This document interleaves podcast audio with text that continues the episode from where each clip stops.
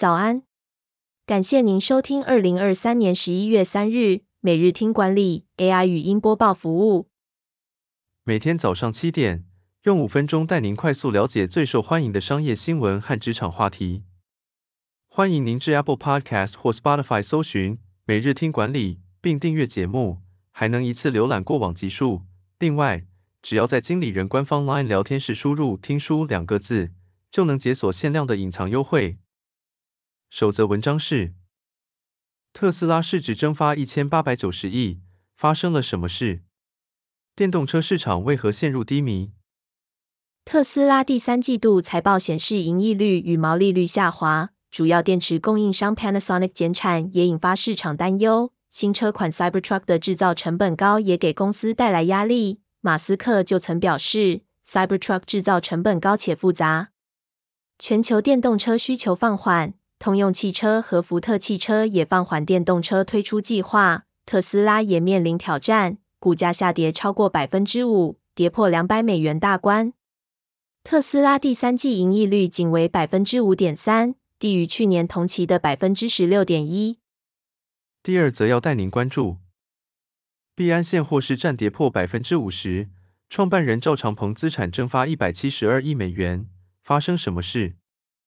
比特币价格大涨，但币安交易所的市占率却下降，收入下滑了百分之三十八。币安创办人赵长鹏的净资产也减少了百分之八十二，从全球富豪榜第十一名跌至第九十五名。币安在现货交易市占率连续七个月下降，从超过百分之五十五降至百分之三十四点三。币安美国的交易也创下新低。市占下跌的原因可能是高阶主管的离职和监管挑战。美国监管机构指控币安和赵长鹏有违规行为，导致许多公司缩减在交易所的交易活动。第三则新闻是：脆皮泡芙日卖五万颗，全家甜点曾年亏千万，如今谷底翻身。台湾烘焙市场年产值达到了六百亿元，其中甜点占了一百五十亿。除了独立甜点店和连锁咖啡品牌，知名零售通路也积极进入这个市场。全家便利商店的甜点业绩在二零二二年增长了百分之四十，预计二零二四年全年营收有机会达到十亿元。全联的自有甜点品牌 We Sweet 在过去六年中也累积了近一百四十亿元的营收。然而，零售通路的加入对传统烘焙业者造成了压力。疫情改变了消费者的习惯，他们更注重快速、方便和价格合理，而不再只关注新鲜和精致的甜点。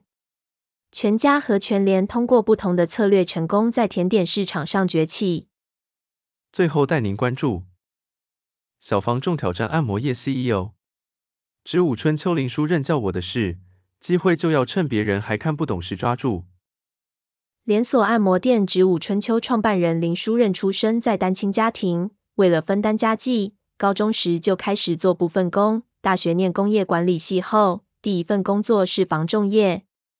二零一一年房市受政策影响冷淡后，林书任转往按摩业发展。起初家人反对，但林书任看准按摩业还有很大的成长空间。他将防重的经验应用到按摩业，采取媒合平台模式。透过流程标准化，提升服务品质。疫情间，林书任调整策略，透过社群绑定顾客，并逐步将实体店媒合作业线上化。